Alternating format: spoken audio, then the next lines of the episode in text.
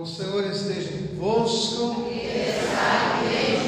Proclamação do Evangelho de Jesus Cristo segundo Lucas. Naquele tempo, dizia Jesus aos discípulos: Um homem rico tinha um administrador que foi acusado de esbanjar os seus bens. Ele o chamou e lhe disse: Que é isto que ouço a teu respeito? Presta contas da tua administração, pois já não podes mais administrar meus bens. O administrador então começou a refletir: O Senhor vai me tirar a administração. O que vou fazer? Para cavar não tenho forças, de mendigar tenho vergonha. Ah, já sei o que fazer. Para que alguém me receba em sua casa quando eu for afastado da administração. Então ele chamou cada um dos que estavam devendo ao seu patrão e perguntou ao primeiro: Quanto deves ao meu patrão? Ele respondeu: Cem barris de óleo. O administrador disse: Pega a tua conta, senta-te depressa e escreve cinquenta. Depois ele perguntou ao outro: E tu, quanto deves? Ele respondeu: Cem medidas de trigo. O administrador disse: Pega a tua conta e escreve oitenta. E o Senhor elogiou o administrador desonesto, porque ele agiu com esperteza. Com efeito, os filhos deste mundo são mais espertos em seus negócios do que os filhos da luz. Eu vos digo: usai o dinheiro injusto para fazer amigos, pois quando acabar, eles os receberão nas moradas eternas. Quem é fiel nas pequenas coisas, também é fiel nas grandes. E quem é injusto nas pequenas, também é injusto nas grandes. Por isso, se vós não fois fiéis no uso do dinheiro injusto, quem vos confiará o verdadeiro bem? Se não sois fiéis no que é dos outros, quem vos dará aquilo que é vosso? Ninguém pode servir a dois senhores, porque ou odiará um e amará outro, ou se apegará a um e desprezará o outro. Vós não podeis servir a Deus e ao dinheiro. Palavra da salvação. Glória meus irmãos e minhas irmãs, o livro de Juízes tem uma parábola muito, muito, muito interessante. Quando o povo começa a clamar contra os juízes, querendo um rei. Porque na compreensão que havia era Deus era o grande juiz. Deus é que colocava tudo na balança para julgar. Mas o povo, em função dos povos vizinhos, quis também ter um rei. E aí o autor do livro conta uma parábola muito interessante, a parábola das árvores que queriam escolher um rei. E pediram a oliveira, ela disse que não podia, pediram as árvores nobres, nenhuma delas podia. E aí então falaram com o espinheiro, para o espinheiro ser o rei. E ele disse: Então eu vou ser o rei, mas todos vocês vão ter que ficar debaixo dos meus espinhos. Muito interessante quando nós olhamos a palavra de Deus hoje e ela traz para nós o profeta Amós. Eu não sei se isso é só na minha cabeça ou se na cabeça de vocês passa isso também. Eu vou ler pausadamente o que diz o profeta Amós para a gente ouvir vós que maltratais os humildes e causais prostração dos pobres da terra Vós que andais dizendo, quando passará a lua nova para vendermos bem a mercadoria? E o sábado, para darmos pronta saída ao trigo, para diminuir a medida e aumentar peso e adulterar a balança, para comprar o pobre com um par de sandália. Isso lembra alguma coisa a vocês? Ou não lembra nada a vocês? Porque não é o padre que está falando isso, não. Isso aqui é a palavra de Deus. Como que as pessoas hoje usam e manipulam a religião e a fé das pessoas? De vez em quando alguém me manda uma mensagem assim, padre, olha isso aqui, o que, que o senhor acha? Olha, a minha opinião não adianta, meu amigo, porque você já tem a sua. Você não quer a minha opinião. E eu fico admirado quando tantos e tantos cristãos pegam mentiras o dia inteiro e ficam disparando isso o dia inteiro nas redes sociais.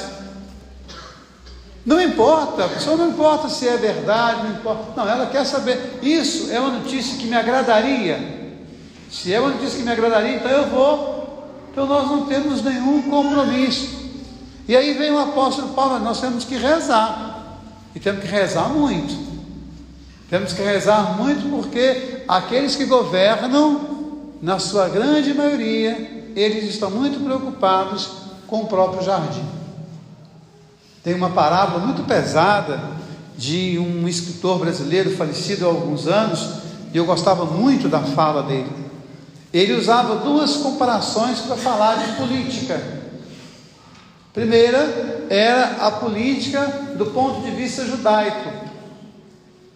Do ponto de vista judaico, a política é a edificação de um jardim. O que é política? Da compreensão judaica da fé. Transformar o deserto em jardim. Qual que é a nossa missão? Transformar a nossa vida, os nossos desertos, que são tantos, em jardim, em lugar da graça de Deus. Às vezes eu passo por algumas tribulações, eu falo assim, Senhor, muito obrigado, porque essa tribulação ela vai servir para o meu crescimento enquanto ser humano, para que eu possa entender melhor aquilo que eu não consigo entender porque às vezes é muito fácil você falar para alguém sobre fome quando você nunca teve fome. Falar para alguém de eh, frio quando você nunca teve frio. Então, quando você vai experimentando as dores e as angústias do humano, eu louvo a Deus. Não é fácil, mas eu louvo, Senhor, obrigado. Porque isso me ensina melhor a compreender o outro.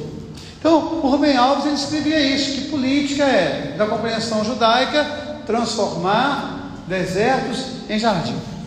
Mas, da compreensão grega, a palavra polis, política, de cidade. O que é política? É a arte de viver bem aonde? Na cidade. Então, qual que é a função dos governantes? Ficar xingando uns aos outros? Não. Qual é a melhor proposta para a gente viver bem na cidade. Quando se fala viver bem na cidade, a gente pensa o quê?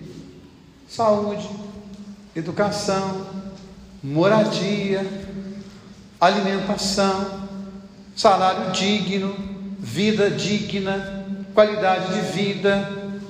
Não é isso que a gente pensa? Não é isso que vocês desejam? É isso que nós desejamos. Então o apóstolo Paulo, quando fala vamos rezar, precisamos rezar mesmo, e muito. E aí o Rubem Alves ele vai dizer o seguinte, usando a ideia judaica, ele vai dizer o seguinte, que tem dois tipos de político. O político por vocação é aquele que pensa a cidade como um bem para todos. É aquele que pensa o jardim para todos. E existe o político por profissão, que fica anos e anos e anos e anos e passa para pai, passa para filho, passa para neto, passa para avô, passa para todo mundo ele fala que esse é por profissão. Ele vai dizer o seguinte: que aquele que é político por vocação, ele é um amante. Veja bem, o que, que o amante quer? Que a, estou falando amante do ponto de vista de errado, não. O amante diz o seguinte: quem ama a pessoa, quer o que da pessoa? O batista é um amante do seu filho. O que, que ele quer para o seu filho? O melhor. Então, o político por vocação é aquele que é o amante, ele quer o melhor. Então ele pensa no jardim para todos. Mas tem o político de profissão, que é o gigolô. O que, que o gigolô faz? Ele usa da amada para ele. Então ele não pensa no jardim para todos. Ele tira do jardim de todos para fazer um jardim particular. Então é muito interessante, é muito rica essa imagem que Rubem Alves usava. E a gente pensar, porque todo mundo tem uma história, né? Tem uma história. O que, que você fez na sua história? O que, que você defendeu na sua história? Você defendeu a educação? Você defendeu um salário digno? Você defendeu as causas das mulheres? Você defendeu as causas humanitárias? O que, você defendeu ao longo da sua vida até hoje?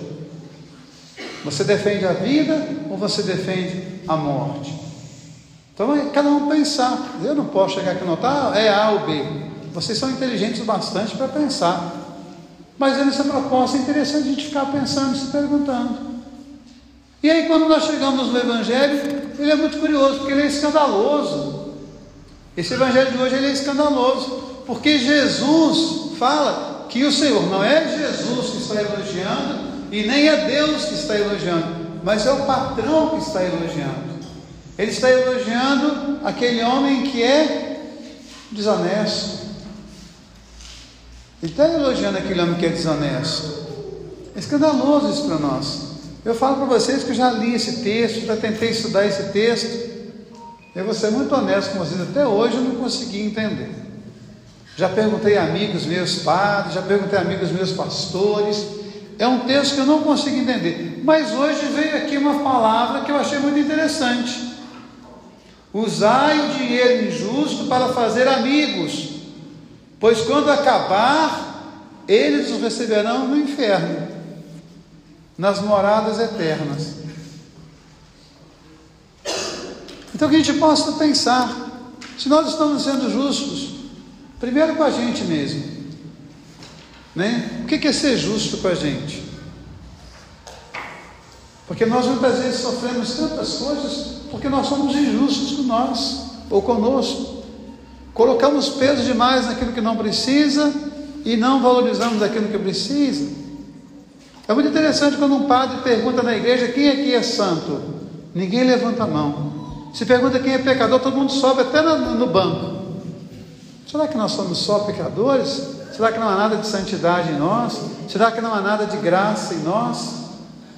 que a gente possa valorizar a graça de Deus na nossa vida e fazer com que essa graça se manifeste sempre mais na nossa história, para que nós possamos, acolhendo o amor de Deus, ser canal desse amor também. Louvado seja nosso Senhor Jesus Cristo.